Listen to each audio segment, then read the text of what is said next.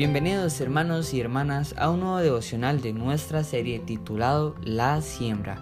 Hoy voy a contarles una pequeña historia del ayudante sembrador. Estaban dos hombres en el campo, uno de ellos era el jefe sembrador y el otro su ayudante. El jefe necesitaba emprender un viaje que duraría un largo tiempo, pero que sí volvería, le dijo. Así que dejó a su ayudante a cargo de la huerta. El jefe le dijo a su ayudante, te encargo preparar el campo, esparcir la semilla y cuidar el campo hasta el día de la cosecha. El jefe le dijo, aún no sé qué día regrese, pero confío en ti y que cuidarás bien de lo que te estoy dando y encargando. Así que el jefe partió a su viaje. Al día siguiente comenzó el ayudante a hacer algunas de las cosas que su jefe le había encargado. Al paso del tiempo llegó la esperada época de la siembra. El ayudante se encontraba yendo de camino a la huerta para hacer lo que su jefe le había encargado, pero de pronto se distrajo y prefirió tomar otro rumbo. Luego de haber terminado con ello, era ya tan tarde y se encontraba tan cansado el ayudante que había decidido ir a dormir, olvidando lo que su jefe le había pedido que hiciera. El ayudante al ver que su jefe no regresaba, comenzó a pensar, ¿y si mi jefe nunca vuelve? ¿Será que le sucedió algo o se habrá olvidado de mí? El ayudante se entristeció y comenzó a entrar la duda a su cabeza. Estaba tan triste que a la hora de hacer su trabajo, la tristeza, la preocupación, la incertidumbre nublaron su pensar y fue por toda la huerta esparciendo semillas dispersas por donde no tenía que hacerlo. Luego de finalizar su trabajo, caminó al pueblo triste y agobiado por las distracciones. Llegó donde sus conocidos y amigos, pero nadie lo reconocía. Al paso del tiempo este hombre ya había olvidado el propósito que su jefe le había encomendado y vagaba por el camino. A los días de la cosecha llegó un amigo del ayudante. Hola querido amigo, ¿cómo va la siembra? No lo sé, las distracciones me hicieron olvidar eso. ¿Cómo amigo? ¿Ahora qué le harás a tu jefe?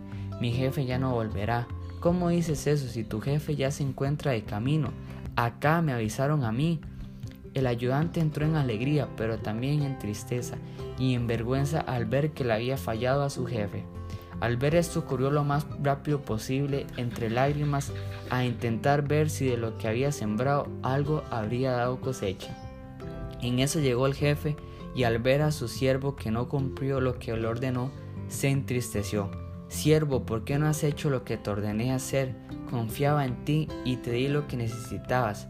Pero el siervo le respondió, perdóname jefe, la preocupación, no sabía que, que si ibas a volver y me distraje con ello. Oh siervo, yo te dije que volvería para ver la cosecha que tenías para mí, pero como veo me has fallado. El siervo le decía, por favor, perdóname, y el jefe le dijo, te perdono, pero ya no podrás vivir ni trabajar aquí como mi ayudante, así que vete, le daré tu lugar a otro que así obedezca.